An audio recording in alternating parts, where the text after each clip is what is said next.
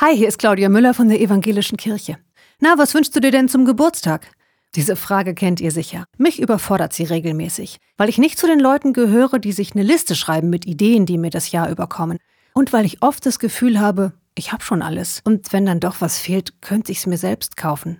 Trotzdem finde ich es schön, wenn Leute an meinen Geburtstag denken. Und ich freue mich, wenn mir Menschen neben den Glückwünschen auch Segenswünsche schicken. Viel Glück und viel Segen auf all deinen Wegen. Mögen Engel dich begleiten. Der Herr segne dich und behüte dich.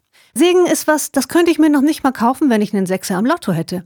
Dass Gott mir seine Hand auf den Kopf legt, ganz zart, und sagt, du bist mein geliebtes Menschenkind. Und ich denke immer nur Gutes über dich. Segen ist ein Geschenk. Und Glück auch. Beides hätte ich bitte gerne zum Geburtstag. Und beides würde ich gern mit Menschen teilen auf meinem Weg. Geht das Gott? Wäre schön. Amen.